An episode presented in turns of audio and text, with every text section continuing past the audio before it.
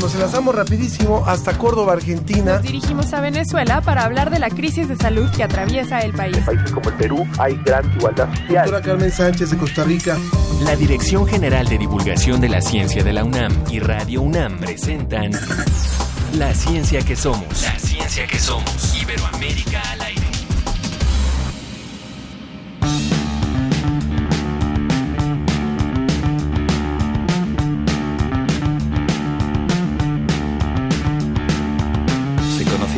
Parque del Retiro en 1992.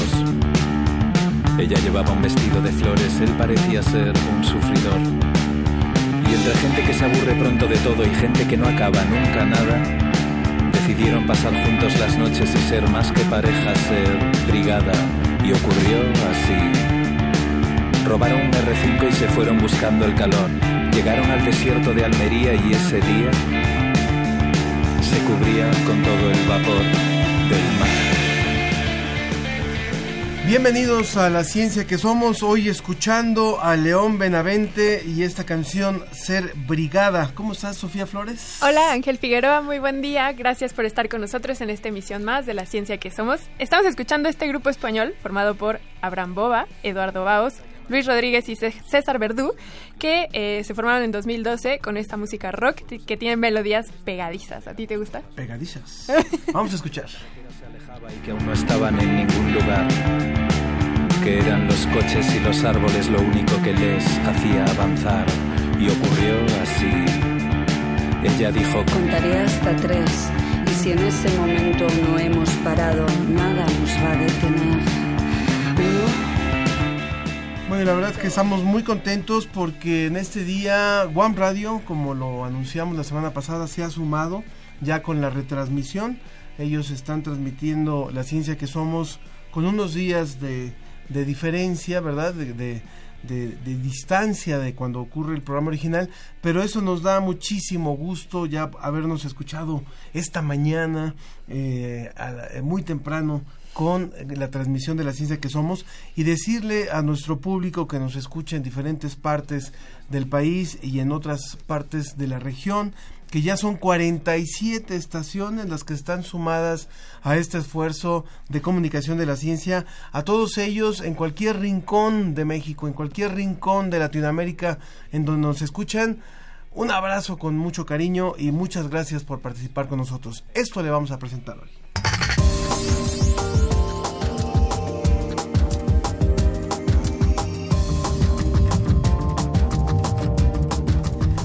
Hoy nuestro colaborador José Pichel de la agencia DICIT nos va a hablar acerca del consorcio internacional para analizar y secuenciar casi 2.700 genomas enteros de muestras de cáncer en una variedad de tipos de tumores. Eso nos va a hablar José en un momento más desde Salamanca. Nos vamos a poner a jugar fútbol, vamos a meter goles para salvar al lobo mexicano. es una muy buena noticia, hoy le vamos a comentar acerca de esto, del lobo mexicano. Y cuando, cuando usted activa su celular, con su huella digital, por ejemplo, o cuando entra y sale de su trabajo en algunas ocasiones, pone la, tú pones la, mano checadora en algún lugar donde tengas que abrir algún acceso. Sí, claro, para mi celular, para mi iPad, nada más. Bueno, ¿tú para qué? Eh, para el celular, pero ahorita ya no funciona. y vamos a ver por qué no funciona de repente, o a lo mejor está muy viejito, pero este, estamos hablando justamente de los datos biométricos y esa va a ser el tema, ese va a ser el tema sobre la mesa. Como cada mes les vamos a contar del contenido de la revista Cómo ves. Y sobre todo también de por qué la gran mancha de Júpiter, la mancha roja de Júpiter, pareciera que está desapareciendo. Nos los va a contestar la editora de la revista Estrella Burgos.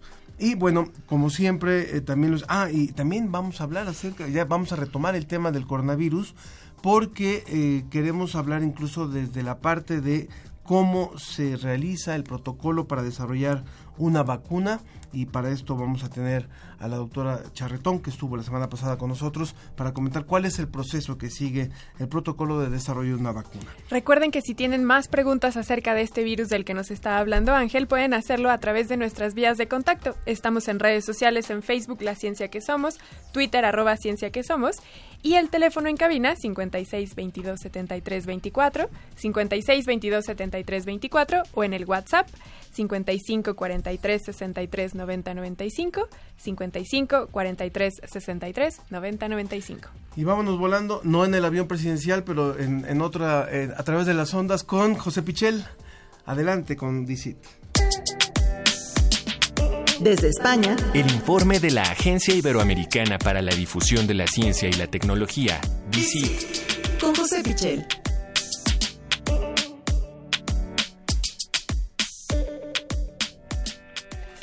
Nos vamos ahora sí, como dijo Ángel, volando hasta Salamanca porque tenemos a nuestro querido José Pichel de la Agencia Iberoamericana para la Difusión de la Ciencia y la Tecnología DICIT con el apoyo de la Fundación Española, Española para la Ciencia y la Tecnología FECIT. Hola José, ¿cómo estás?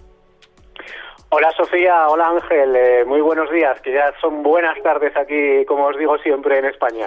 Muy bien, calorcito o frito, ¿cómo está? Bueno, creo que estamos en transición, eh, porque hemos pasado ya lo más duro del invierno Muy y bueno, rápido. la verdad es que estos días no nos podemos quejar. Estamos viendo el sol y van subiendo un poco las temperaturas, así que encaminados hacia la primavera. Bueno, pero es, eso es un poco raro para España también, ¿no? Porque, o no sé, en la región más bien en donde estás, porque generalmente en esta época todavía había buenos fríos por allá, ¿no? Y nevadas. Sí, sí, no, y seguramente nos quede todavía bastante frío que pasar, pero yo creo que, mm, bueno, el cambio climático del que tanto hablamos también se está dejando notar. Creo que no hace tanto frío como, como hacía hace unos años. Es verdad, es verdad.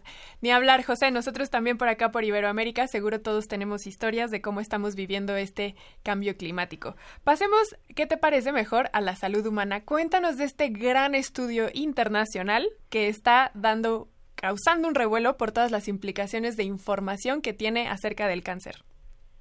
Pues hemos conocido esta semana en la revista Nature eh, muchos artículos sobre un mismo proyecto de investigación que es eh, la secuencia de eh, los eh, genomas de varios tipos de cáncer, de los 38 tipos de cáncer eh, más importantes. Es un gran consorcio internacional que se ha unido 1.300 investigadores de, de todo el mundo, entre ellos eh, algunos de, de aquí de España, que eh, han conseguido eh, mm, explorar eh, el cáncer desde el punto de vista genético mucho más allá de lo que lo habíamos hecho hasta ahora. Por poner eh, un ejemplo que, que, han, que han puesto algunos de los investigadores, es como si fuéramos exploradores y eh, hasta ahora nos habíamos quedado en el borde de los continentes, nos habíamos quedado en la orilla del mar. Bueno, ahora eh, hemos hecho un mapa de todo el interior de ese continente, de todos los detalles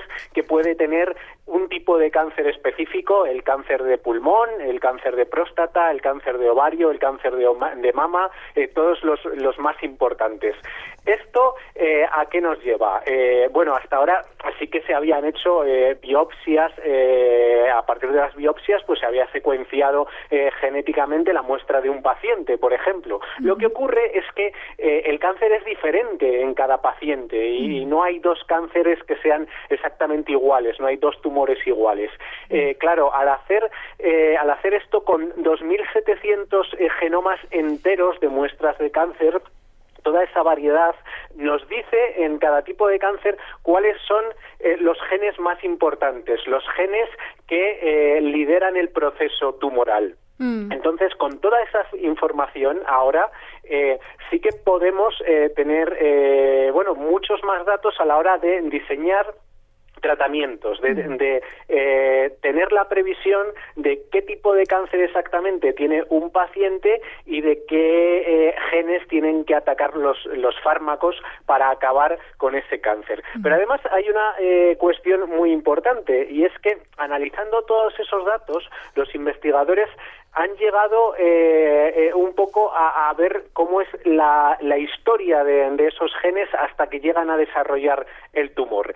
Y así piensan que es posible incluso anticipar antes de que aparezcan los síntomas, anticipar si una persona eh, puede llegar a, a, tener cáncer, porque ya, eh, bueno, pues tenga alguna determinada mutación en su genoma que eh, haga muy previsible que desarrolle un tipo de cáncer. Sí. Con lo cual, eh, bueno, es una investigación que creo que, aunque no eh, tenga un efecto aplicado ahora mismo, creo que va a ser muy, muy importante en los próximos años para los investigadores eh, en varios sentidos, tanto en el diagnóstico como en posibles terapias. De acuerdo contigo. Me gusta mucho la analogía que utilizaste al principio porque es verdad, antes los, la información genómica que teníamos sobre el cáncer tenía que ver con las proteínas, que son las que se ha visto que desencadenan la generación de tumores, pero esta vez los investigadores secuenciaron el genoma completo de 2.700 tumores y además los compararon con los tejidos saludables de esos tumores, que serían sus equivalentes saludables. Y eh, como bien dice, sacaron información desde descripciones de los genes que desencadenan, que no están asociados con proteínas, sino que simplemente parece que no tienen ningún papel en el tumor y que en realidad están viendo que sí que lo tienen, pero también de evolución de los tumores, cómo podemos predecir. Sacaron una cantidad impresionante de información de esta secuenciación y de verdad que es un gran esfuerzo. Como tú dices, no tiene una aplicación ahora inmediata, pero sin duda está haciendo un antes y un después en la investigación del cáncer. Desde luego que sí. Eh, yo, me, como, como te decía, creo que puede ser eh, un paso importante, sobre todo para que los investigadores tengan pistas muy concretas eh, de por dónde mm, desarrollar posibles terapias o pistas muy concretas para eh, hacer mejores diagnósticos y eh, diagnósticos anticipados, diagnósticos precoces. Mm. Una, una, última cosa sobre este tema. Además de, de estos investigadores españoles, José, ¿de dónde son las diferentes nacionalidades de los investigadores que están participando en esto? Bueno, pues había un total de 37 países, eh, si no recuerdo más, mal. Eh, lo que pasa es que todos eran eh, europeos, luego Estados Unidos, Canadá y creo que algún país asiático de Latinoamérica. No había ninguno porque lo comprobé específicamente, pero sí que, bueno, pues teníamos participación española. Muy bien, digamos que Iberoamérica está representada. Iberoamérica está representada, por supuesto. Bueno. Muy bien, José, ¿qué te parece si esta vez ahora tú te vienes para acá con nosotros a México y nos hablas de estos cráneos que fueron hallados aquí en Tulum y de la investigación que surgió de este hallazgo? pues es otra investigación muy curiosa que hemos eh, conocido eh, hace unos días y que, como bien dices, pues tiene que ver sobre todo con vuestra historia, con la historia eh, de, los americanos y de México en concreto, porque es una investigación que nos habla de que los primeros norteamericanos fueron biológicamente mucho más diversos de lo que se pensaba hasta ahora. Es una investigación de la Universidad de Ohio en la que también participa vuestra UNAM. En concreto, eh, tenemos que citar al investigador Alejandro Terrazas. Eh, bueno, ¿qué es lo que han hecho exactamente? Eh, la investigación parte de cuatro cráneos encontrados en Tulum y que son muy antiguos, tienen una antigüedad entre 9.000 y 13.000 años. los investigadores han analizado en 3D, con técnicas de, de 3D, cómo son esos cráneos y los han comparado pues con otros registros que tenemos. Claro, eh, ¿qué pasaba hasta ahora? Que la inmensa mayoría de los registros arqueológicos eh, que tenemos de, hace miles de años en América proceden de América del Sur. En concreto, eh, hablaban en esta investigación de que hay, con una antigüedad de más de 8.000 años, hay unos 300 cráneos de América del Sur y solo 20 en América del Norte. Entonces, hasta ahora se pensaba que eran muy similares, probablemente porque eh, los eh, pobladores, los primeros pobladores de América del Sur hicieron un trayecto más largo y entre sí, entre ellos, eh, sí que eran biológicamente mucho más parecidos. Pero los que se quedaron en la zona de América del Norte, en la zona de México, de Estados Unidos actual, probablemente eran mucho más diferentes que, esas personas que al final acabaron en América del Sur. Y eso es lo que nos revela esa investigación a partir de, de esos restos encontrados en, en Tulum. Eh, me parece, bueno, pues como siempre apasionante estos temas de, historia y que además nos revelan estas pistas eh, la tecnología que tenemos eh, actualmente, las posibilidades que nos da estas nuevas tecnologías, pero que nos cuentan cosas del pasado, de hace miles de años y de una historia muy interesante que todavía está por desentrañar, de la que todavía conocemos muy pocos datos. Si imagináramos de repente todo lo que está enterrado debajo de donde estamos parados, ¿verdad? eh, sería alucinante. Y hay, hay lugares que nos siguen hablando después de siglos eh, con su historia como si quisieran salir a la luz, ¿verdad? Sí, desde luego. Eh, esto, claro, estamos hablando de un hallazgo arqueológico, de, de probablemente una casualidad el haber encontrado eh, por parte de, los investigadores, en este caso, eh, cuatro cráneos en concreto con una gran antigüedad. Pero imaginemos, como tú dices, todo lo que puede haber por ahí eh, todavía sin descubrir. Bueno, pues es un trabajo, como siempre, el de la arqueología, el de la historia, que creo que es apasionante y, eso, a través de, de las técnicas que tenemos actualmente, podemos averiguar cosas increíbles que probablemente ni siquiera soñábamos con ellas hace pocos años.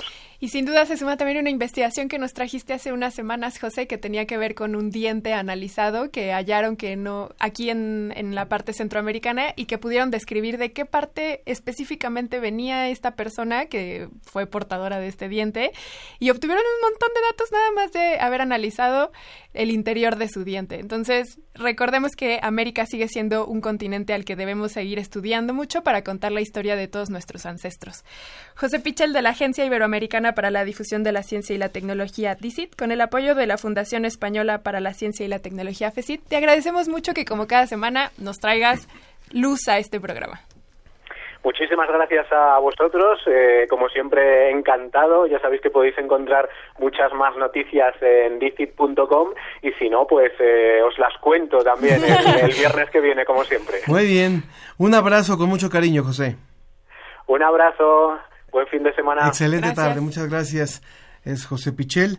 Y bueno, eh, eh, Sofi, no sé si esta semana viste por ahí un video que estuvo circulando en las redes donde aparecía ese futbolista que se reivindicó después de haber sido del América, ¿verdad? Y se, fue a, a, jugar a Inglaterra. ¿Viste ese video con, las, con los niños de la escuela? No, no lo vi, pero igual podemos contextualizar tu broma para los que no, saben el América quién es. es un equipo medio odiado, medio amado aquí Todo el mundo lo, lo, conoce en América Latina, sabe lo que pasa con el América. Pero bueno, resulta que Raúl Jiménez, eh, un, un día lo llevaron a una escuela, a una primaria allá en en Inglaterra donde está jugando, que juega en un equipo que tiene justamente el nombre de los Lobos y, y, ha sido un gran goleador, ha hecho una gran temporada, bueno, lleva ya varios, varios años jugando por allá, pero de repente les estaban hablando acerca del Lobo en la clase y aparece Raúl Jiménez, ¿no? Así lo, eh, lo meten al, al, salón y los niños le empiezan a corear como le corean en, en el estadio, sí señor, sí señor y todo. Y todo esto es como parte de una campaña súper interesante que se está haciendo en torno eh, y en favor del lobo mexicano. Entonces, en esta semana eh, hubo una conferencia de prensa a la que asistió, nuestra compañera Lili Morán y nos preparó esta nota acerca de esta, este trabajo en pro del lobo mexicano. El lobo mexicano es uno de los más pequeños. Casi podría tener las medidas de un perro grande, como las de un labrador, aunque los lobos pertenecen a la vida silvestre en zonas desérticas, semiáridas e incluso bosques. Estos lobos se encuentran en la zona norte de México y en algunas partes de Texas y Arizona en los Estados Unidos. La ocupación de su hábitat natural para abrir más espacios a la ganadería ocasionó la reducción de sus presas que eran parte de su dieta, venados, liebres, roedores y borregos, por lo que comenzaron a alimentarse del ganado, problema que desencadenó una intensa campaña para erradicarlo. En 1950, ganaderos y autoridades lograron con la caza desmedida que el lobo mexicano fuera declarado oficialmente extinto en vida silvestre. En 1976, los gobiernos de México y Estados Unidos iniciaron una campaña para recuperar al lobo mexicano en su hábitat. Diversas investigaciones científicas demostraron que faltaba un depredador natural que apoyara los esfuerzos de reforma. En México, la conservación del lobo mexicano es una prioridad, toda vez que los lobos mantienen el equilibrio en la naturaleza, son los guardianes del bosque y mantienen la salud eh, no solo del ecosistema, sino de todas las poblaciones eh, silvestres, incluyendo venados y otras especies eh, de las que se alimentan, lo que tiene un efecto positivo en el medio ambiente y sobre todo en especies que comparten este hábitat. Así lo dijo el maestro Fernando Walsil, director general de Zoológicos y Conservación de la Fauna Silvestre de la Secretaría de Medio Ambiente de la Ciudad de México, en el lanzamiento de la campaña Hashtag Protege a la Manada, para salvar al lobo mexicano de la extinción. También destacó la importancia de los zoológicos para proteger a la fauna en peligro. Eh, los zoológicos hoy en día constituyen eh, no nada más un lugar en donde se exhiben animales, sino un centro de conservación de la vida silvestre. Representan la última posibilidad de sobrevivencia para muchas especies que han perdido su hábitat allá afuera, ¿no? algo que a veces no nos damos cuenta y que se encuentran hoy en día en grave peligro de extinción. Un dato importante es que una cuarta parte de las especies que se alejaron de la extinción en los últimos años fue gracias a los zoológicos y por supuesto que el lobo mexicano es una de ellas. Explicó que el zoológico San Juan de Aragón aportó uno de los tres únicos linajes o familias del lobo mexicano, fundamental para recuperar la genética de esta especie. La importancia de recuperarla es porque entre más variabilidad genética haya, se reducen las consecuencias de la endogamia y se incrementan las posibilidades de subsistencia de la especie, al combinar características y sistemas inmunológicos diferentes. A lo largo de los años, los zoológicos de la Ciudad de México han aportado 41 camadas de lobos mexicanos con 183 crías en total. Han sido partícipes de este proceso eh, que es a largo plazo. Esta es una carrera de resistencia para lograr la conservación de especies. Actualmente los tres zoológicos de la Ciudad de México cuentan con 22 lobos mexicanos y participamos en este esfuerzo de conservación junto con diversas instituciones. En la década de los 90, la Comisión Nacional de Áreas Naturales Protegidas inició el programa de acción para la conservación del lobo mexicano, pero fue hasta 2011 que iniciaron las primeras liberaciones de lobos en las sierras de Chihuahua y Sonora, mismos que comenzaron a reproducirse en su hábitat natural. Por esta razón, en noviembre del 2019, la Secretaría de Medio Ambiente y Recursos Naturales, Semarnat, anunció que el lobo mexicano salía de la categoría extinto en estado silvestre donde se creía desaparecido, para entrar a la categoría en peligro de extinción. Definiciones dictadas por la Unión Internacional para la Conservación de la Naturaleza. Estos esfuerzos pueden ser en vano si no se logra que la población entienda la relevancia de los lobos en su hábitat natural, pues los cazadores furtivos y los ganaderos son sus principales enemigos. Así lo explica José Eduardo Ponce, encargado del despacho de los temas de especies en riesgo de la Comisión Nacional de Áreas Naturales Protegidas. llamamos incluso el síndrome de caperucita roja, porque tiene esta imagen del lobo que es malo, que causa daños en los ecosistemas donde habita, pero en realidad pues ha sido el resultado de que tanta demanda que, que se tiene sobre los recursos naturales pues nos ha llevado a internarnos a los bosques y selvas de nuestro país a la caza de lobos, osos, pumas, jaguares. Entonces cada vez más nosotros nos estamos metiendo a la caza de estos animales y son inevitables muchas veces los encuentros que se tienen con actividades productivas. Sin embargo, hay muchos ejemplos en el norte del país que hacen un buen manejo ganadero, lo que hace que se alejen, que los animales no tengan un contacto tan directo con la vida silvestre. En la conferencia también estuvo presente la embajadora del Reino Unido en México, Corinne Robertson, quien destacó la importancia de fortalecer lazos entre los dos países a favor de la conservación de las especies. Me gustaría enfatizar la importancia de la, relación enorme entre la biodiversidad y el cambio climático. Y bueno, es momento de actuar eh, contra los impactos del incremento de la temperatura global y el Reino Unido va a ser anfitrión este año de, del COP26, la cumbre de cambio climático en Glasgow en noviembre.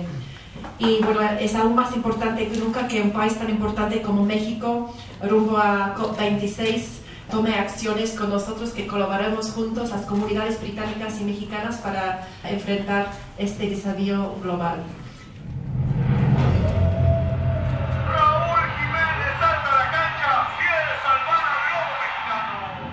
La colaboración entre estas naciones se enriquece con la campaña Hashtag Protege a la Manada, convocada por el Fondo Mundial para la Naturaleza, WWF, por sus siglas en inglés, la Embajada del Reino Unido en México y el equipo de fútbol inglés Wolverhampton, en donde juega el futbolista mexicano Raúl Jiménez, imagen de la campaña que busca salvar al lobo mexicano de la extinción.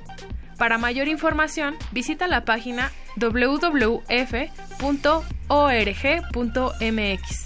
Para la ciencia que somos, Liliana Morán.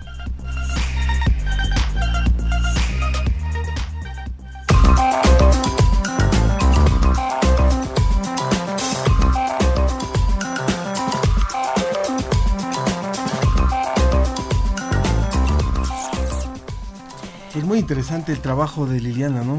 Sí, Lili es una buenaza.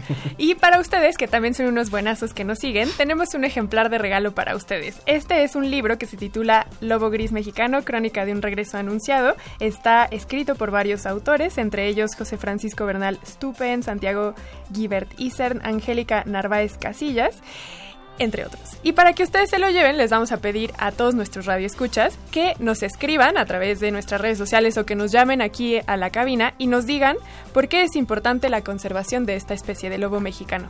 Recuerden que en redes sociales estamos como en Facebook, La Ciencia que Somos, Twitter, arroba Ciencia que Somos y el teléfono en cabina 56 22 73 24, 56 22 73 24 y en WhatsApp 55 43 63 90 95, 55 43 63 90 95. Entonces lo vamos a dar al mejor, el mejor mensaje. El mejor Al- mensaje, ¿no? Así es, no nada más el primero, sino el mejor. Así que hay muchas probabilidades de que se lo lleven. Y la verdad es que vale la pena, eh, creo que algo que vale la pena destacar es, no está salvado ya por completo el lobo mexicano, aparte que hay unas, unas fotos increíbles en este libro, Eh, no está salvado por completo, simplemente cambió de categoría de lo que era casi extinto a en peligro de extinción. Entonces, bueno, ahí hay un paso que se da pero sí habla del interés de dos gobiernos. Hay que recordar incluso cuando eh, empezó todo este tema, también se hablaba por parte de investigadores de la UNAM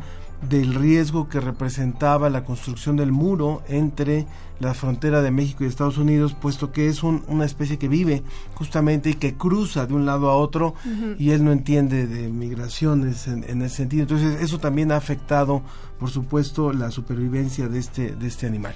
Entonces, Y también, también recordar, ah, ¿te acuerdas Ángel? Hace ya varios años tuvimos un programa sobre la vaquita marina en el que los investigadores nos decían que México tiene una muy buena experiencia en la conservación de mamíferos que están ya rayando en la desaparición Sí. y que los han regresado a una situación de un poco menos riesgosa. Entonces el lobo mexicano es un gran ejemplo de cómo el trabajo en conjunto hace que podamos seguir eh, teniendo ejemplares. muy bien. Muy bien. Bueno, pues ejemplares del libro nada más hay uno. Entonces comuníquense y vamos rápidamente a una pausa para continuar después hablando sobre los estudios biométricos, sobre las los registros bio- biométricos y eh, esa base del tema, ese va a ser el tema sobre la mesa. Regresamos en un momento.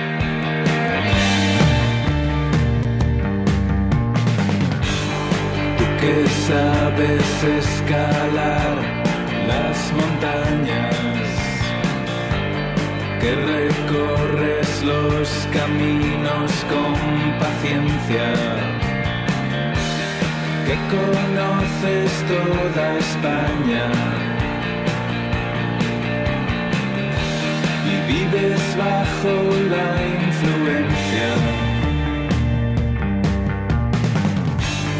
Tú que sabes lo que fueron los ochenta, te mereces todo lo que te pase. Eres de la resistencia. El cuchillo entre los dientes. Ánimo, ánimo, valiente.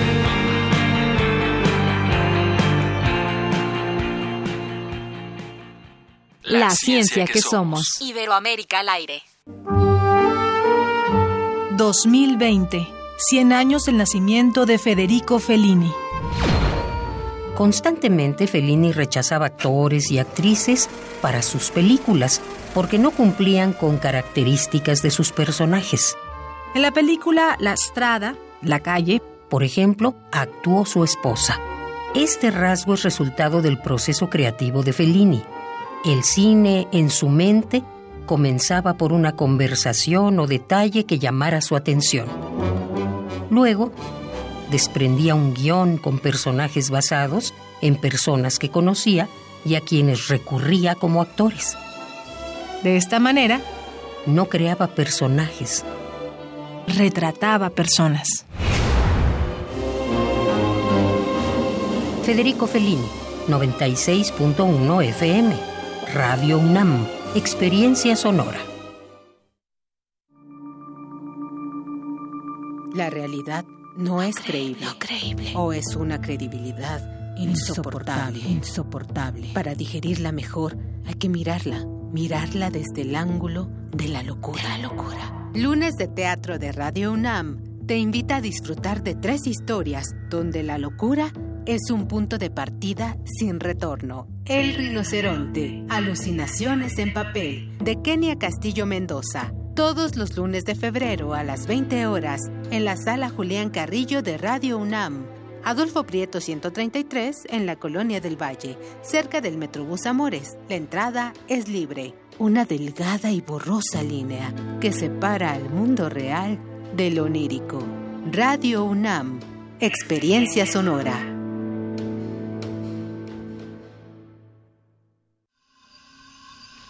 Máximo ha muerto. Su muerte me lo devuelve como fue. Egoísta. ¿Quién supo cómo fue? Tu misma pregunta es respuesta. Un hombre corriente. Máximo era encantador. Como hay millones. Fue un ser vulgar que solo sabía ir a lo suyo por los caminos más trillados. Porque tu querido Máximo era un ángel de maldad. El entierro se verificará mañana a las 11. No se admitirán coronas. Que en paz descanse. Que Dios lo tenga en su santa gloria. Fue un joven decente. Juego de cartas. Escucha esta producción a lo largo de la programación. Una producción de Radio UNAM y la cátedra Max Au en Arte y Tecnología. Regresamos a La Ciencia que Somos. Iberoamérica al aire.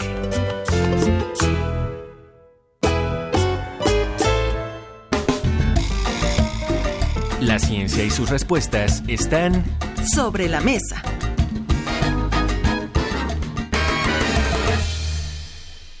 Estamos de vuelta en La Ciencia que Somos para dar inicio a nuestra mesa del día de hoy. El tema de hoy, recuerden, son los datos biométricos.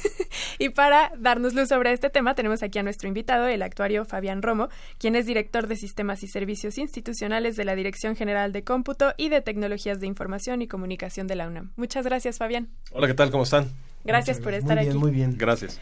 También tenemos vía telefónica al doctor Leopoldo Altamirano Robles, quien es licenciado en computación de la Escuela de Ciencias Físico-Matemáticas de la Benemérita Universidad Autónoma de Puebla, maestro en Ingeniería Eléctrica, especialidad en computación e investigador titular en el Instituto Nacional de Astrofísica, Óptica y Electrónica, el INAOE, en la Coordinación de Ciencias Computacionales. Muchas gracias, doctor Leopoldo. Buen día a todos. Gracias por estar aquí con nosotros. Ángel hablaba al inicio del programa sobre esta situación que ponemos nuestras huellas digitales, por ejemplo, en los dispositivos móviles para desbloquearlos. ¿Qué, para, antes de ir a eso, mejor contextualicemos. ¿Qué es esto de la biometría? Fabián. La biometría es en realidad todo una, un conjunto de eh, técnicas o procedimientos para el registro de datos asociados con lo que estamos constituidos como personas. Y bueno, no solamente las personas, también cualquier otro tipo de ser vivo, cualquier tipo de organismo. Eh, en el caso particular de los humanos, la biometría es todos aquellos datos que de alguna manera se pueden eso medir, correlacionar, en este caso con una representación discreta o numérica. Tal es el caso, por ejemplo, de las huellas digitales en donde, por ponerlo como ejemplo, como lo decías, eh, puede haber de las huellas digitales, aunque dicen que no se repite ninguna, puede haber cosas demasiado parecidas, pero a partir de diversas técnicas, identificar algo que se les conoce como minucias o puntos clave mm. que establecen la diferencia entre una huella digital y otra. Pero en realidad es cualquier tipo de métrica que se hace sobre algún rasgo de un organismo biológico.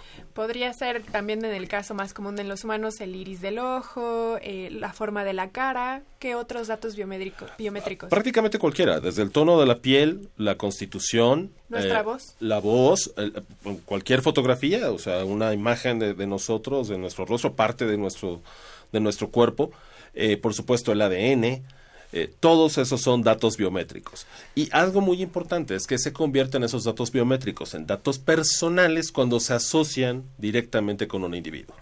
A mí me gustaría preguntarle también al doctor Leopoldo Altamirano, si nos remontamos un poquito a la historia, yo pensaría que cuando mi padre tenía que ir al banco, eh, no tenía que poner su huella, como ahora ya nos están pidiendo, y no pude hacer un retiro el otro día porque había que hacer una cola de no sé cuánto, una fila de no sé cuánto, o no, eh, no había estos accesos tal vez digitales a, a través del iris, a través de la, de la huella, en fin.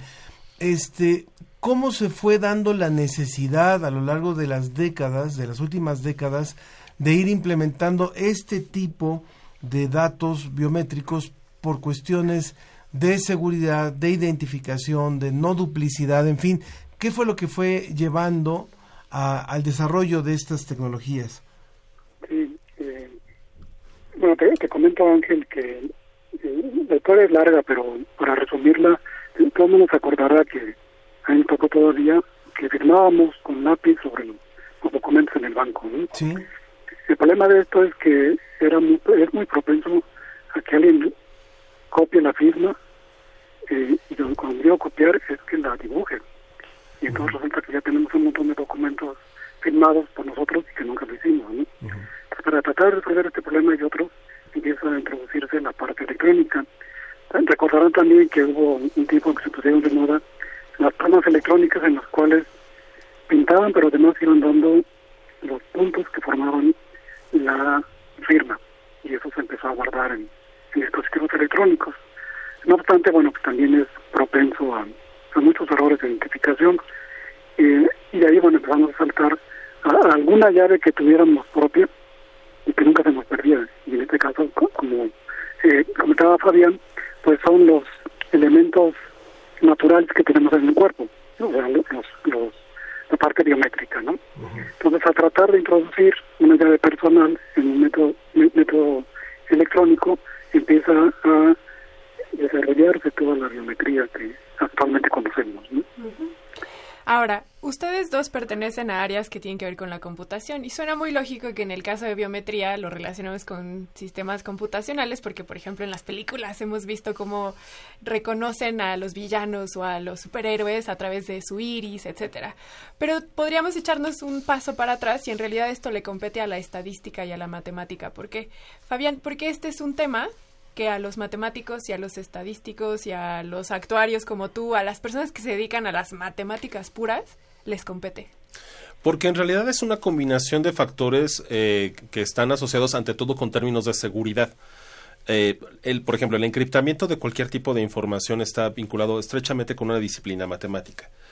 Eh, encriptar, guardar secretos numéricamente hablando, eh, para eso es muy práctico precisamente todos los datos que provienen de la biometría, porque todas esas combinaciones, por ejemplo, en el caso de una huella digital o de un iris o incluso de la secuenciación del ADN, eh, son elementos identificadores clave. Como lo mencionaba el doctor, a través de esta historia de la evolución de, la- de los patrones de identificación o validación, recuerden que siempre el ser humano lo que ha buscado es identificarse a través o bien de lo que uno sabe, como puede ser eh, un número de identificación personal, una contraseña, un password, que a su vez se encripta para que a pesar de que una persona lo sepa, cuando ustedes entran a un servicio bancario en línea, por ejemplo, algún hacker que esté tratando de robar la información no puede identificar su contraseña en tránsito porque va encriptado.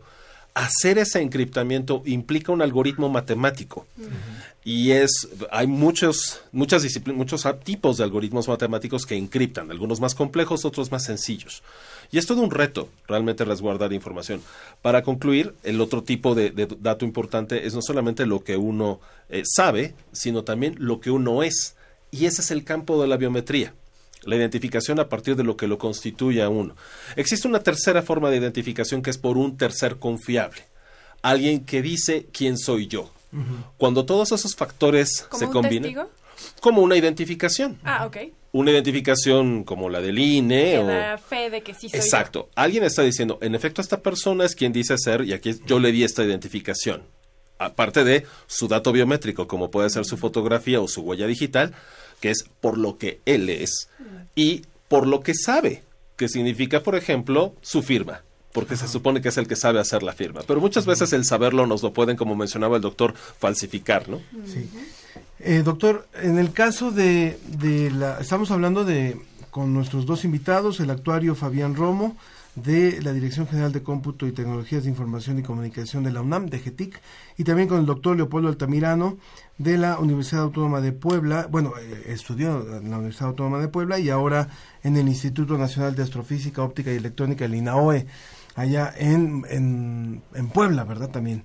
Eh, en el caso de, estamos hablando de, de los, del uso de los datos biométricos para cuestiones de seguridad principalmente, que es donde estamos más familiarizados. ¿Hay otro tipo de usos que, que, que nos puedan servir con, esta, con estas técnicas? Bueno, como, como tú comentas, Ángel, el- la aplicación principal es la identificación, ¿no? decir que yo soy yo con, con algo que, que mi cuerpo lo tiene. ¿no? Eh, al, al considerarlo como una llave, nos puede servir para un montón de cosas. ¿no? Eh, decir que, que soy yo, pero también con ese decir yo, darme acceso a muchos servicios.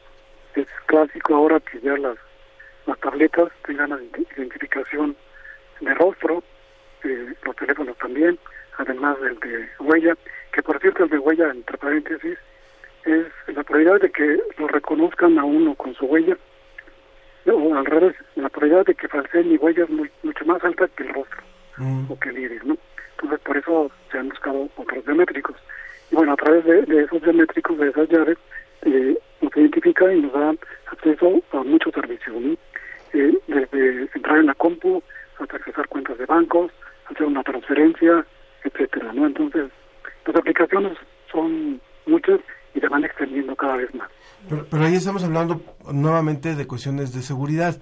También a mí me gustaría saber si hay otro tipo de usos, es decir, yo no sé, sufro un accidente, no traigo identificación, me llevan a un hospital, ¿puede haber algún tipo de servicio que, que se pueda detectar a partir de una base de datos de, de estos estudios o de estos datos biométricos? Sí, el ADN. Sí, de- definitivamente. eh,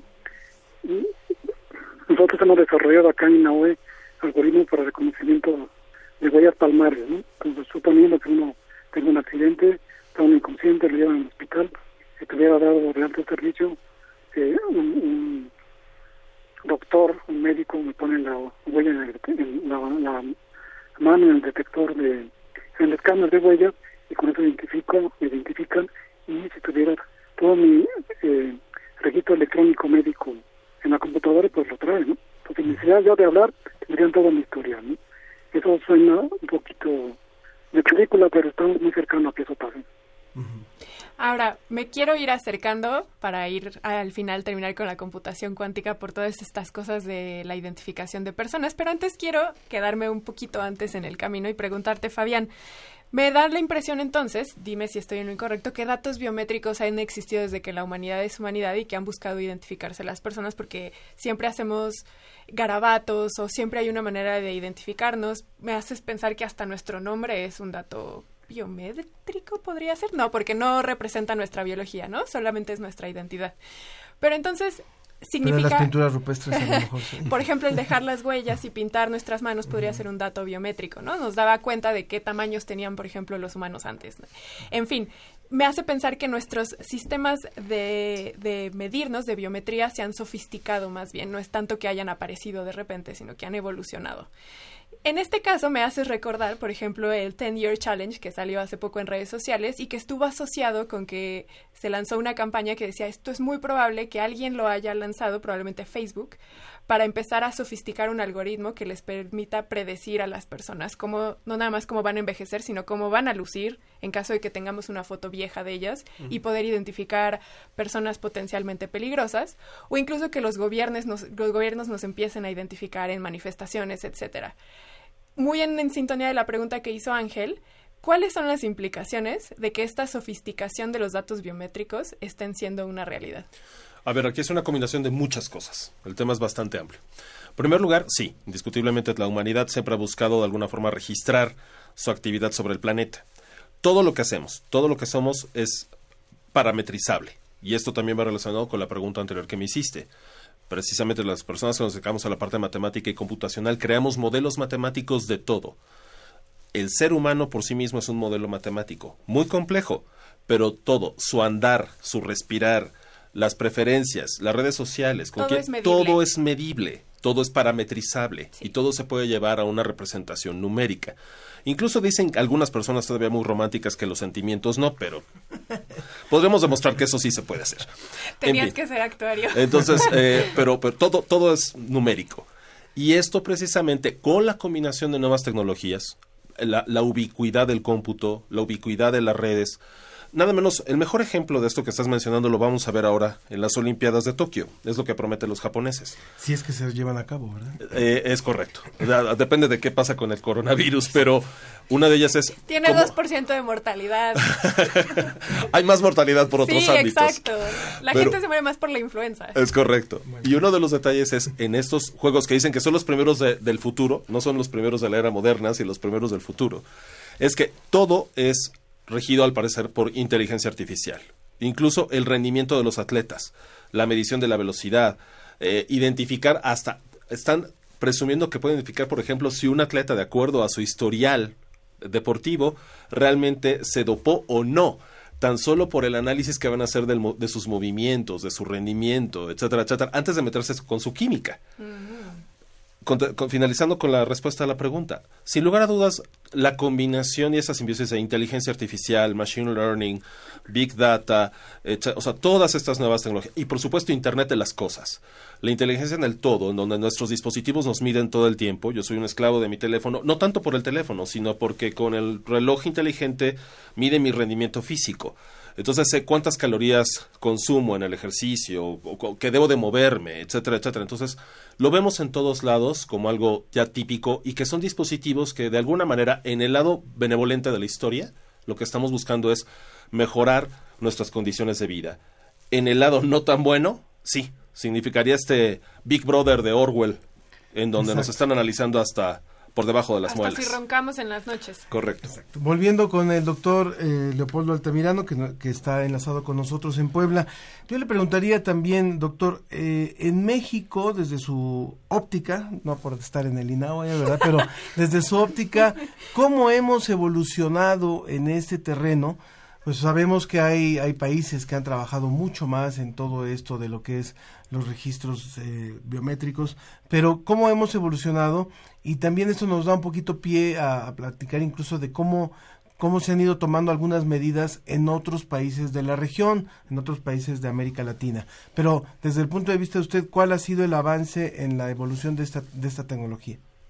Sí, yo lo diría en, en dos aspectos. Uno como consumidores de tecnología y otro como desarrolladores e inventores de la tecnología. Entonces, como consumidores hemos sido buenos.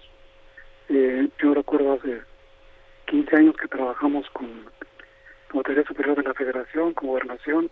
Eh, ya había un sistema biométrico que tomaba la huella y con eso se hacían pues, diferentes identificaciones, como la parte de la, de nacimiento, etcétera, ¿no? Y, se tenía contratado una empresa francesa, a la cual se le pagaban muchos millones por su sistema, ¿no? Entonces, eh, eso pasó hace 15 años, eh, lo que quiere decir que consumimos bien la tecnología, ¿no? En- me acuerdo- recuerdo en aquel momento que propus- propusimos nosotros que se usara el, el iris como un indicador biométrico para toda la población de México. Eh, no nos hicieron caso, pero el SAT sí nos hizo caso y por eso ahora en el SAT ahí se, se toma el iris, ¿no? No sé si ya se va a dejar de hacer o no, pero esa es una de las consecuencias, ¿no? Entonces, como consumidores, muy bien, hagamos mucho dinero también.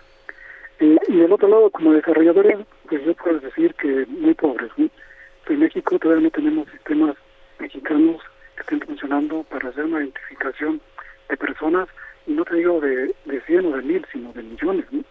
Se requiere, además del algoritmo, del software, toda la parte computacional para que eso pase, Y por ejemplo, cuando regresamos de un viaje al extranjero y pasamos por el aeropuerto, que cuando pongamos nuestro pasaporte no pase más de cinco segundos, que es nuestra paciencia máxima, para que nos diga si eres o no eres y puedes pasar. ¿no? Entonces eso un sistema mexicano todavía no hay. Y ahí creo que sí vamos muy atrasados.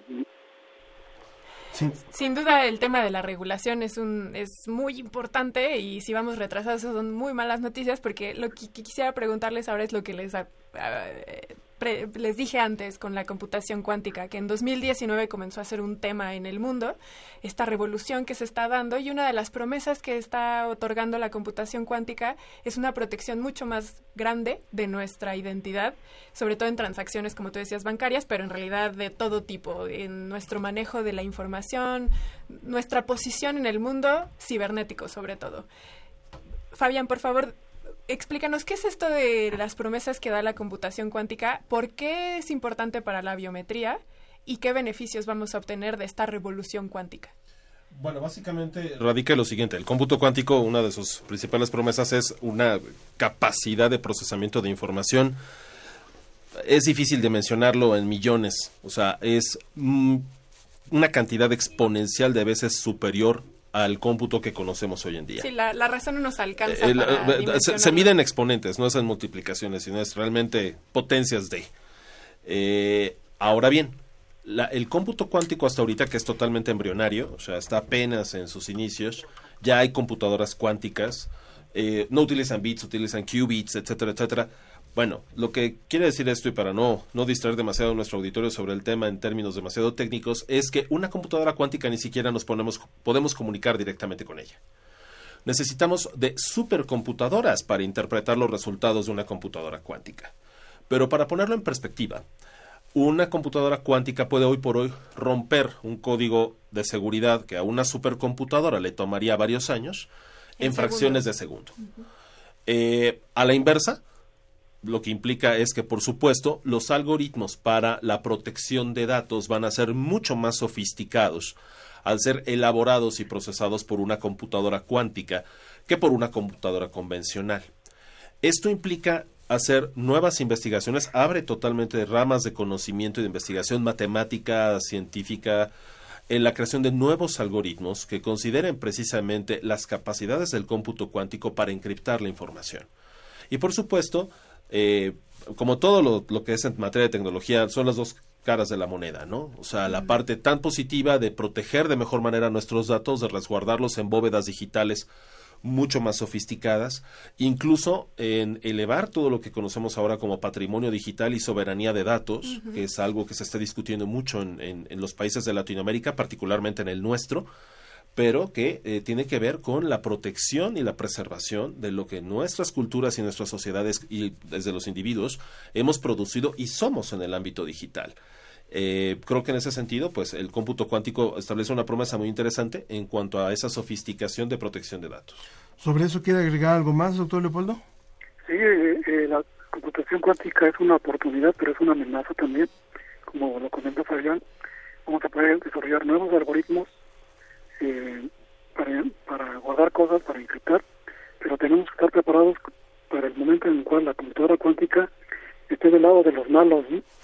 ¿Por qué? Porque la van a usar para, para eh, etiquetar nuestros datos. Y entonces, eh, ¿qué vamos a hacer? Ya ahora hay una rama muy grande de una tendencia que empieza a desarrollar algoritmos de encriptamiento postcuánticos, ¿no? O sea, ¿cómo nos vamos a proteger? Y ahí yo creo que es una buena oportunidad para México pues, para desarrollarte en esa área. Mm. Voy a recordarle al público nuestras vías de contacto para que puedan también participar con nosotros en esta mesa. El teléfono en cabina es el 5622 7324, el WhatsApp 5543 63 90 95, en donde también hemos estado ya recibiendo varios mensajes sobre el tema del lobo mexicano. Sí, muy buenas. En un momento más lo vamos a, leer. Recuerden que les hicimos esta invitación para que tengan este libro eh, que está precioso realmente. En las redes sociales, en Facebook La Ciencia que Somos y en Twitter arroba Ciencia que Somos. Estamos conversando con el actuario Fabián Romo de la Dirección General de Cómputo y de Tecnologías de la Información y Comunicación de la UNAM de GETIC y con, con el doctor Leopoldo Altamirano quien es eh, del Instituto Nacional de Astrofísica, Óptica y Electrónica, el INAOE. Bueno, eh, eh, veíamos también, y quedó por ahí pendiente también hablar, eh, Fabián, de, lo que representa eh, este avance en América Latina.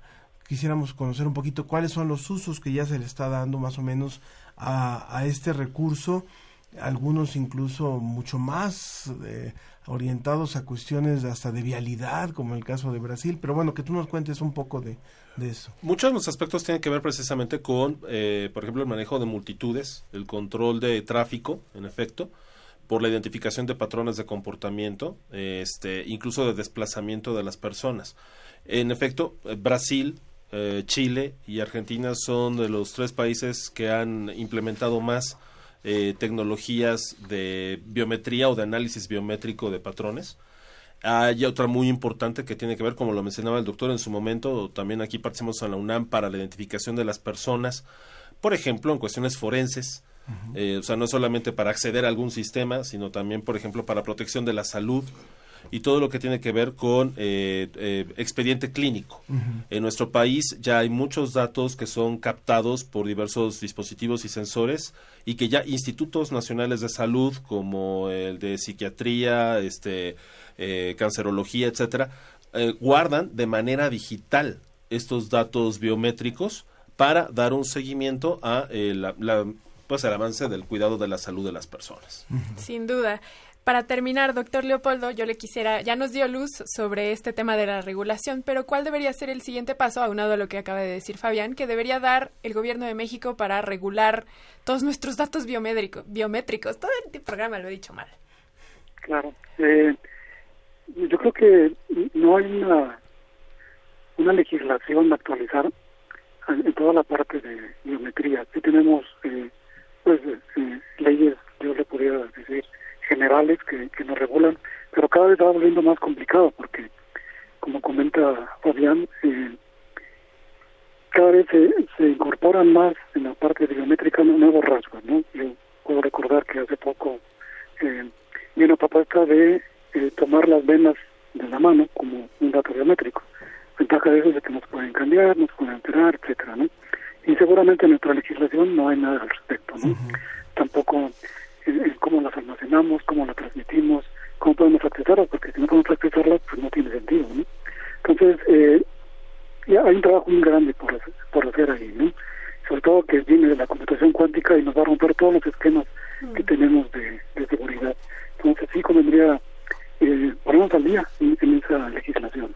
Claro. Sí, sin duda este tema da para muchísimo. Sí. Nos quedamos todavía con todo lo que la genómica también va a empezar a, a, otorgar. Entonces, sin duda va para muchas, muchas mesas y les agradecemos mucho por habernos introducido en este tema. Al actuario Fabián Romo, director de Sistemas y Servicios Institucionales de la Dirección General de Cómputo y de Tecnologías de Información y Comunicación de la UNAM. Muchas gracias. Gracias a ustedes. Al doctor Leopoldo Altamirano Robles, quien es investigador titular en el Instituto Nacional de Astrofísica, Óptica y Electrónica del INAOE en la Coordinación de Ciencias Computacionales. Muchas gracias, doctor.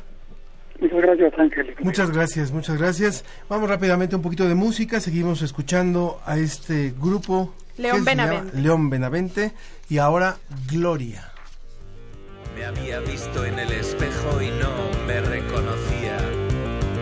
Podría estudiar otra vez, me dije, filosofía. Quizá me conozca mejor y encuentre alguna salida. Así que dejé mi trabajo, dejé pareja e hijos. Vendí mi coche, quemé mi ropa, fundí mi oro.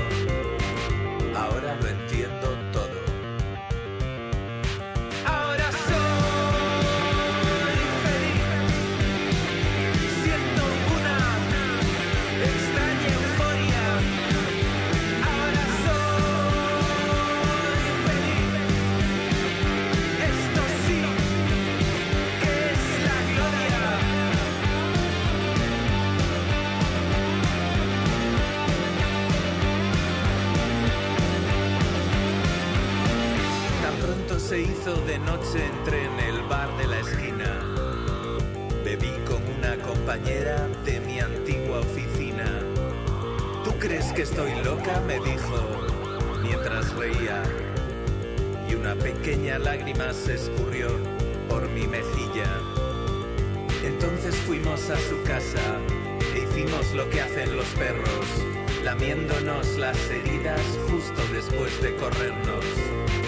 Fue como subir una noria. ¿Cómo ves? Revista ¿Cómo ves?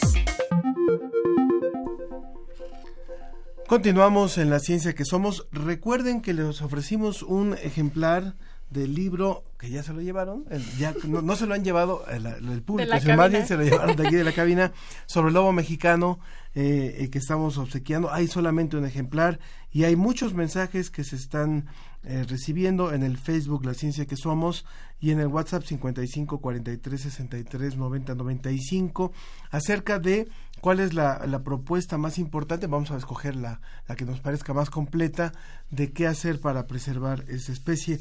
Pero ya está con nosotros aquí la querida Gloria Balek. Ella es jefa de redacción de la revista ¿Cómo ves? Desde hace Ángel, ¿qué muchos años. Sí, pues desde que empezó la revista. Hace casi Aquí 22 estamos, años, sí, ¿no? casi 22 años. Muchísimo gusto estar con ustedes. Gracias por estar con nosotros, Gloria. Cuéntanos qué trae la revista Como ves del mes de febrero. Bueno, como siempre es muy interesante todo lo que trae nuestra revista. No, muy interesante eso.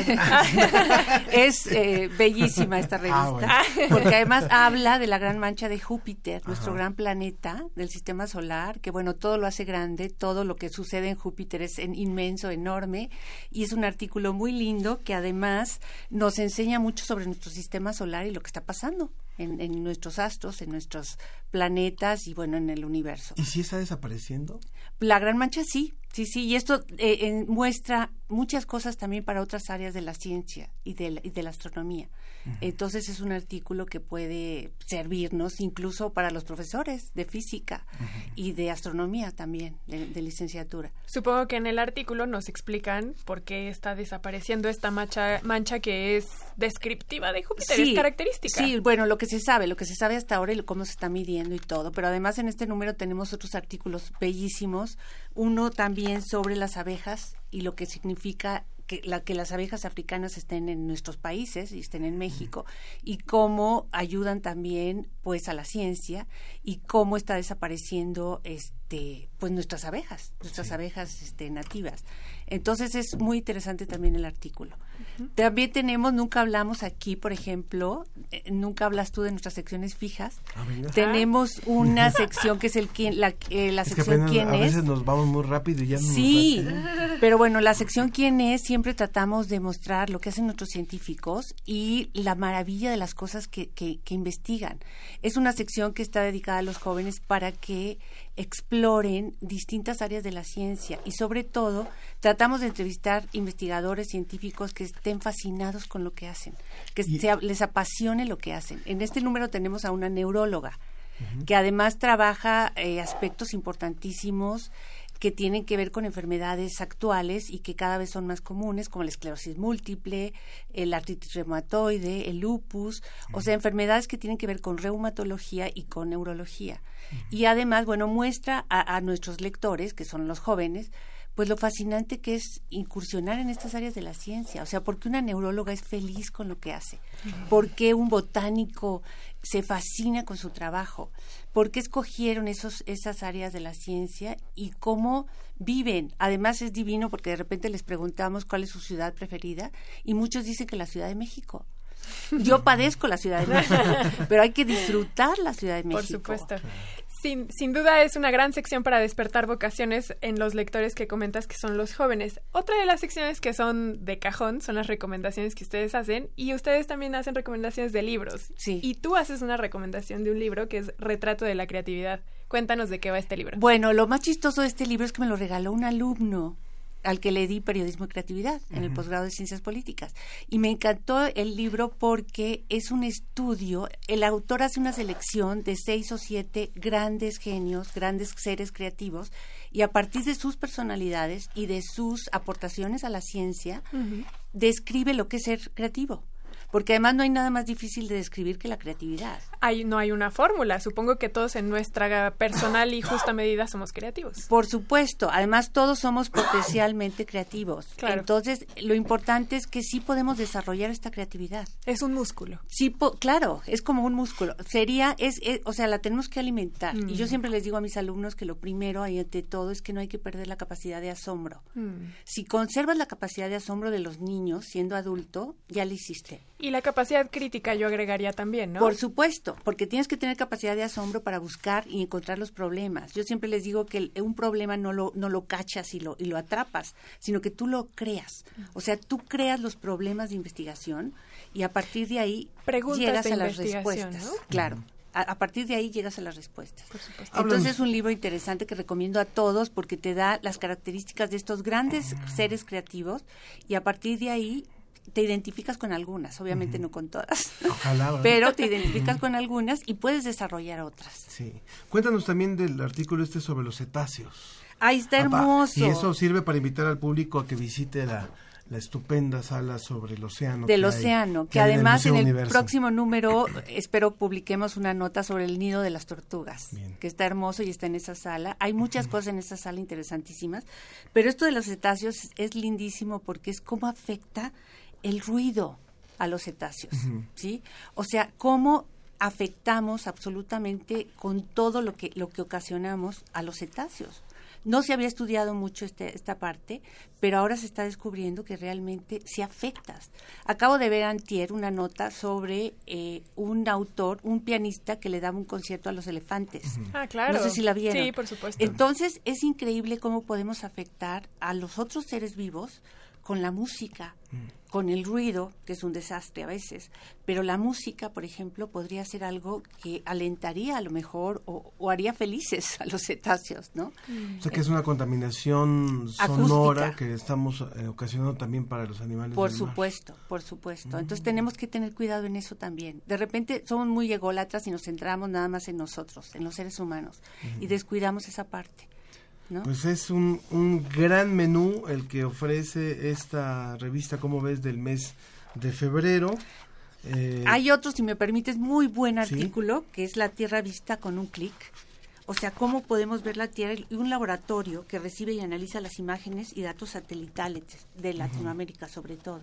Ese artículo es muy interesante también, en cómo ves. Sin duda, siempre como ves nos sorprende con muchos temas fascinantes, con información basada en evidencia que resulta también asombrosa.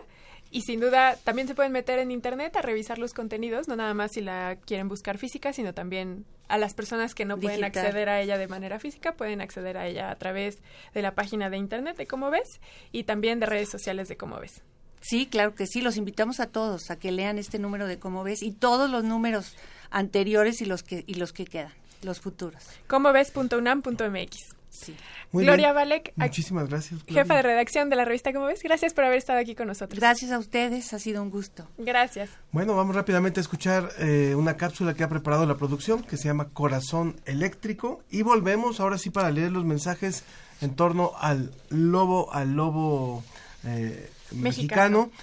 Tenemos 10 ejemplares, ¿verdad? De la revista Sí. ¿Cómo ves? Para poder obsequiar. El que diga yo quiero, ahí sí no importa lo que...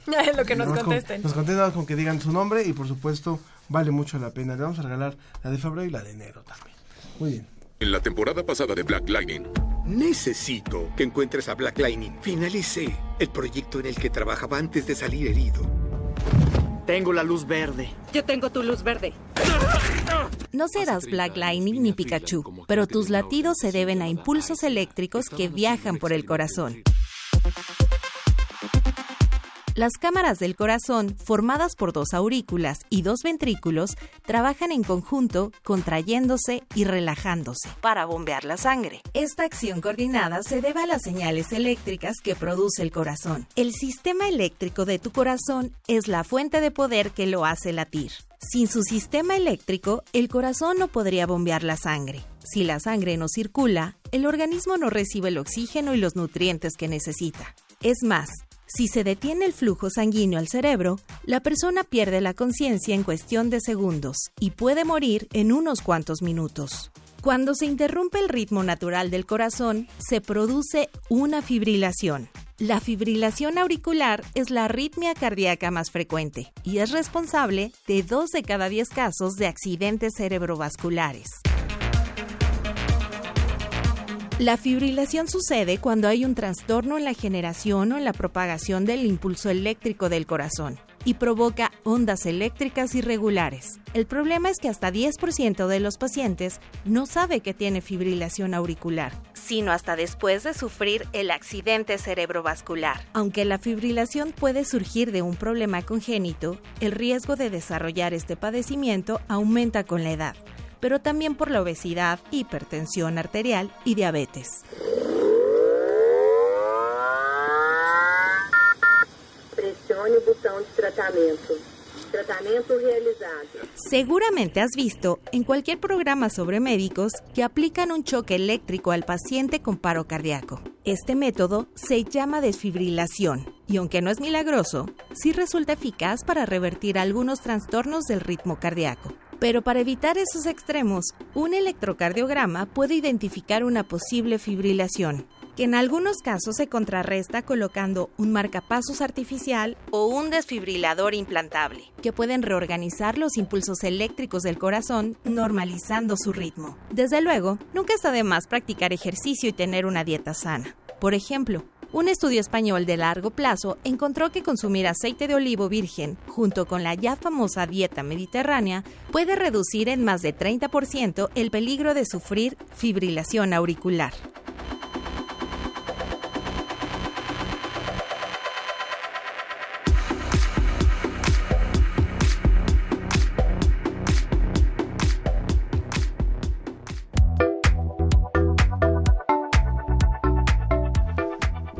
Muchas gracias, muchas gracias a quienes están comunicando, solicitando la revista. Como ves, queríamos decirles que también sobre este tema que abordamos en la mesa, sobre la mesa de, la, de los estudios biométricos, hay un artículo en la revista, como ves, lo pueden encontrar en línea. Se llama El reinado de la biometría, está en el número 104, un artículo de Juan Carlos Martínez de hace ya algunos años, pero ahí está. Y le, quiero decir a, a Alice que dice eh, que quiere una revista, dice, quiero los dos ejemplares, me muero de ganas, por favor, no, nada más. No te mueras. No, no, no, está muy bien, se los vamos a dar, claro que sí. Y eh, también eh, en un momento más leemos ya los, los mensajes sobre el lobo sobre el lobo mexicano, Verónica Ortiz Herrera que también nos solicita la revista de enero y de febrero, pero ya está ya está nuestra siguiente invitada enlazada, Sofi. Así es, tenemos en la vía telefónica a la doctora Susana López Chaterrón. Charretón. Charretón. Quien es viróloga e investigadora del Instituto de Biotecnología de la UNAM, Campus Cuernavaca, y doctora honoris causa del Sistema Universitario Jesuita. Hola doctora, ¿cómo le va de nuevo? Hola, ¿cómo están? Gracias por volver a estar con nosotros. Un gusto. Eh, de una semana para acá, cómo ha evolucionado el tema. Eh, eh, la semana pasada pudimos conversar con usted en torno al, tema del coronavirus y cómo ha visto la evolución de este, de este virus. Y también queremos hablar con usted acerca de cuál es el protocolo que se sigue para el desarrollo de una posible vacuna. Sí, muy bien. Pues como ustedes habrán visto en las noticias, eh, sí ha aumentado el número de casos, principalmente en China. Uh -huh. El último reporte del, de la OMS es que ya han aparecido 31 mil casos uh -huh. y eh, también ya hay casos en 25 países, aunque el 99% de los casos sigue siendo en China y solo un muy pequeño porcentaje eh, está en varios países. También lo que sí se puede observar ya con estos números es que el porcentaje de, de muerte que causa esta infección se mantiene en el 2%, lo que habla de que sí se causa una, es una enfermedad grave, pero no tan alarmante.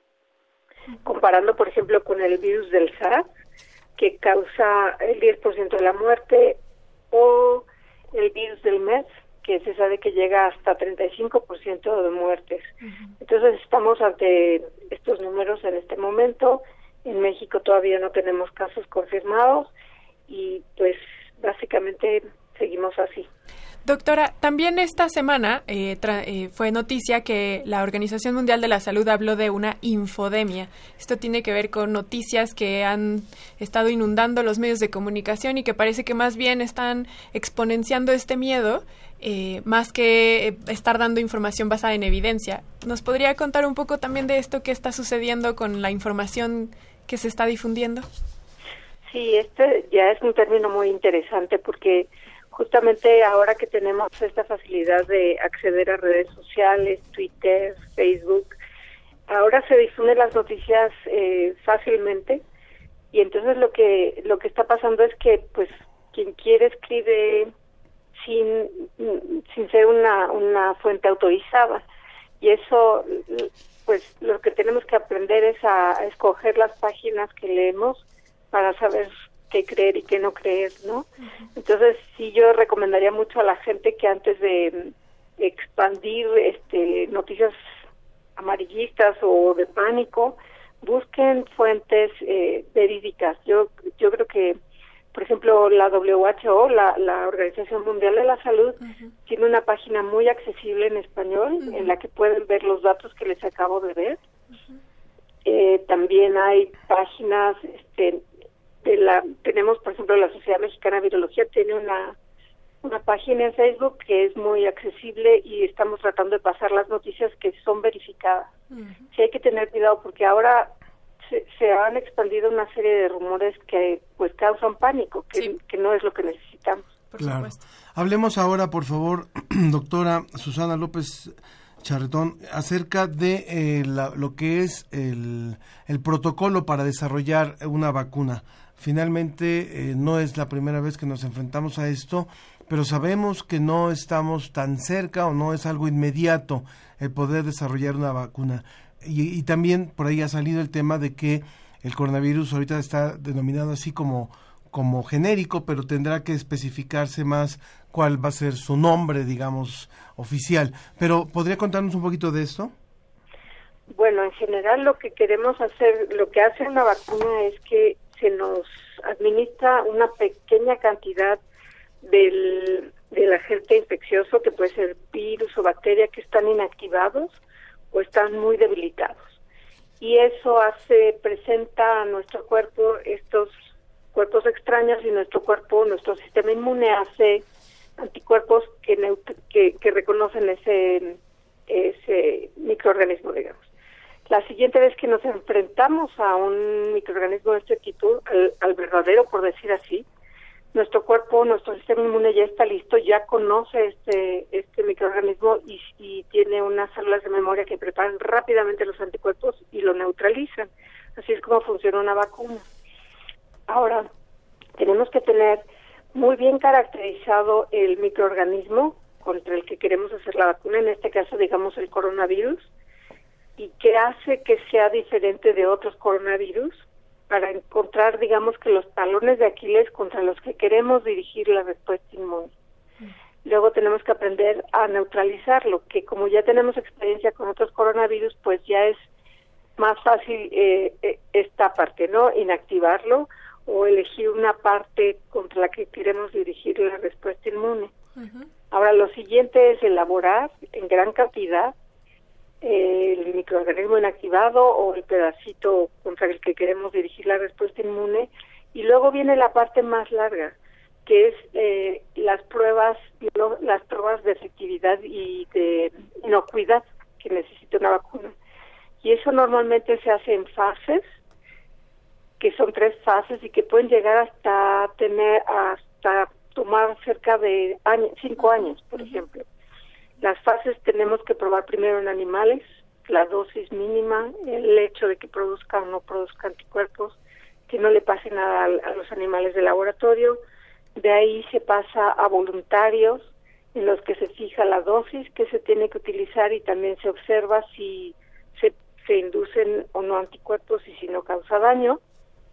Y luego se empieza a aumentar el número de población, pero todavía son poblaciones sanas la última prueba ya es con números grandes de, décimas de miles, diez mil personas, y en poblaciones de riesgo, en las que sí están expuestas. La prueba que no se puede hacer en personas que se hace normalmente en animales es el reto.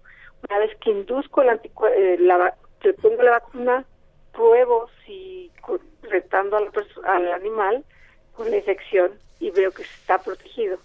Eso no se puede hacer en personas. Claro. Entonces, el- el- la última fase en la que ya sabemos que es inocua y que induce anticuerpos es introducir esta vacuna en poblaciones de alto riesgo que están muy expuestas a, a, a tener esta infección naturalmente y entonces vemos qué tanto se protege. Entonces, como ven, es un proceso largo, eh, muy caro, porque pues hay que reclutar médicos, población y gente que esté cuidando a los voluntarios para empezar y luego monitorear a las poblaciones en las que se va a ensayar la, la posible vacuna. Y esto a veces, finalmente, eh, a pesar de llegar a, a fase 3, a veces nos damos cuenta que no funcionan como uno quisiera que funcionaran. Y pues eso es lo que retrasa y pues lo que es tan caro hacer las vacunas. Yo sé que hablamos de que cuando vemos las películas en 15 días ya está la vacuna y se salva el héroe, ¿no? pero o el médico que descubrió la infección, pero la realidad es que toman toman mucho tiempo. Claro, sí, me hace pensar también en la, en la capacidad que tiene el virus para mutar y eso también dificulta, a pesar de que la vacuna eh, funcione y esté bien hecha, el, el virus mutó en el tiempo que usted nos dice, que es de cinco años e incluso más, y vuelve a- se vuelve ineficiente la vacuna también, doctora. También es eso, por- y hay algunos virus que cambian mucho más, ¿no? Por ejemplo, el virus de influenza, sabemos que está eh, variando cada año y nos tenemos que poner una vacuna que es diferente cada año porque vemos cómo viene la nueva epidemia y entonces se prepara vacuna nueva. Ya tenemos la plataforma, ya sabemos cómo hacer la vacuna y solamente preparamos nuevos antígenos dirigidos a la nueva epidemia que ya podemos predecir. En este caso, pues todavía no sabemos qué tanto va a variar y, y bueno, cuánto nos vamos a tardar en prepararla. Claro. Pues doctora, muchísimas gracias por esta nueva colaboración. Doctora Susana López Charretón, desde Cuernavaca, investigadora del Instituto de Biotecnología de la UNAM. Muchas gracias por haber contribuido con nosotros hoy. A ustedes mucho gusto, saludos. Que esté muy bien. Muy buenas tardes. Bueno, pues ya le- demos lectura a los mensajes que recibimos eh, a través de Dame- Facebook. Sí, dame chance primero contestar una pregunta que nos hacen en Twitter. Ibérico, Ibéricos, Scargotti, perdóname si lo pronuncié mal, nos dice cómo se llama el libro de creatividad que recomendó la doctora Gloria Balek. Se llama Mentes Creativas, una anatomía de la creatividad y lo escribió Howard Gardner. Debe estar también en la revista, entonces allí también si la puedes adquirir, ahí viene la, la semblanza de este libro. Marco Antonio Fernández a través del WhatsApp dice, yo quiero el libro. Es importante preservar al lobo mexicano porque es una parte importante de la cadena alimenticia que da equilibrio ecológico a los bosques, ya que es el depredador de especies que sin la presencia del lobo rompen el equilibrio entre la capacidad de regeneración de los bosques y los animales que se alimentan del bosque.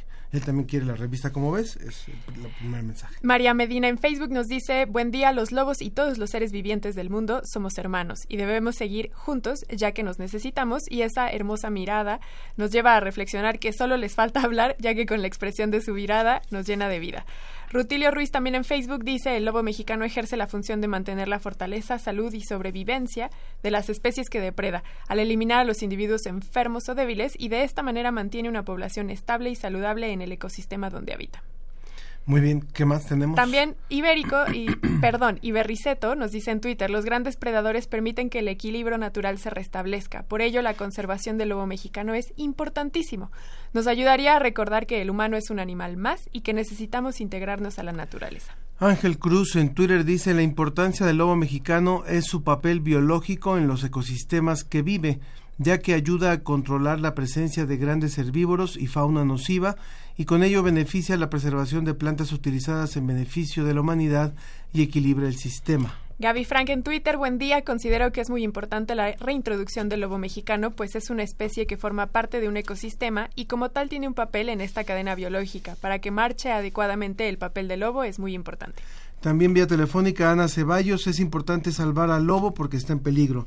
Y Víctor Mariscal, el lobo es un gran legado, su vida es tan importante como todos, su legado viene del lobo gris, es necesario que él sea depredador para mantener el equilibrio. ¿Dónde puedo encontrar el libro si es que no me lo gano? Bueno, el libro está editado por la Comisión Nacional de Áreas Naturales Protegidas. Pau Pauchas en Facebook nos dice, la conservación del lobo mexicano es importante no solo por su representación de la fauna mexicana, sino por su importancia ecosistémica. Es el guardián de los bosques porque como depredador tope actúa en el control del crecimiento de las poblaciones de los grandes herbívoros como el venado cola blanca y el pecarí de collar, promoviendo indirectamente la diversidad y abundancia de plantas y la apertura de nichos ecológicos. Los efectos de la desaparición del lobo no solo van en torno a la pérdida de especies animales y vegetales, sino a, sino a cambios sustanciales en la orografía del bosque y su función como recaptador y purificador del agua, sumando devastadores efectos por la acción del cambio climático. Me recordaste lo que se ha visto en Yellowstone, que es verdad, el lobo es súper importante en el equilibrio ecosistémico. Adrián Espíndola también en Facebook. Buenos días, nuevamente gracias por el programa. Justo hace unas semanas enseñé a mis estudiantes ecuaciones diferenciales de cómo uno puede datar, tiene que ver con el tema también de biometría, de, biometría, de cómo uno puede datar por ejemplo, cráneos con el carbono 14. Muy interesante lo que nos mencionan sobre este descubrimiento. Más bien con lo que nos trajo José Pichel al inicio. También en Facebook, que este sí tiene que ver con biometría, nos comenta Contraria Contraria sobre el tema de biometría. El reconocimiento facial en las marchas de Chile en 2019 se utilizó para detenciones. Francisco Ferrer, no nos hemos dado cuenta que la humanidad ha sido reeducada por la naturaleza, por ello es importante rescatar, rescatar al lobo mexicano. Bueno, ¿cuál, cuál va a ser el ganador? Que te lo diga la bióloga. La de Pau Pauchas me gustó muchísimo, pero creo que Ángel Cruz va a ser el que se va a llevar este libro el día de hoy. Muchas gracias por haber a todos participado y felicidades Ángel, Ángel Cruz que te llevaste el libro. Muy bien, pues muchas gracias también a todos los que han hecho posible este programa. Un saludo a nuestros radioescuchas en todas las emisoras que retransmiten y transmiten la ciencia que somos, primero a través de Radio UNAM y después a través de 47 emisoras en el interior del país y también en América Latina. También a los que nos escuchan en la retransmisión en podcast. Ah, 44, 44 emisoras. Ah, muy bien. Ya, bueno, bien, tienen que conseguir tres más por habernos dicho 47. los que también nos escuchan en cualquier día, desde cualquier parte del mundo en la, en la retransmisión de podcast, les mandamos también un saludo y le agradecemos mucho a los que formamos parte de este programa.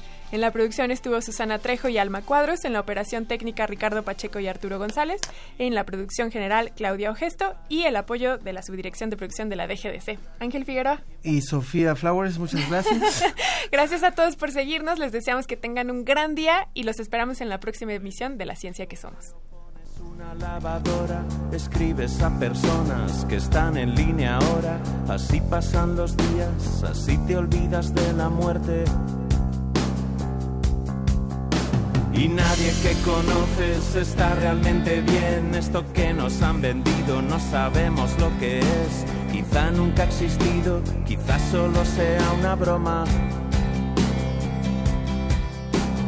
Comes algo rápido e intentas digerir toda esa información dentro de tu habitación. Las vidas ajenas las vives como una propia y te das algunos lujos que ahora llamas homenajes e interpretas a tu antojo moralejas y mensajes y te ves como un ser de la prehistoria. Faltará más que cemento para hacer de esto una obra, faltará más que un pastor para guiar a este rebaño y otra vez, otra vez. Suena la canción del daño, la canción del daño, la canción del daño es la que quieres oír. La canción del daño, la canción del daño, la canción del daño es la que quieres oír.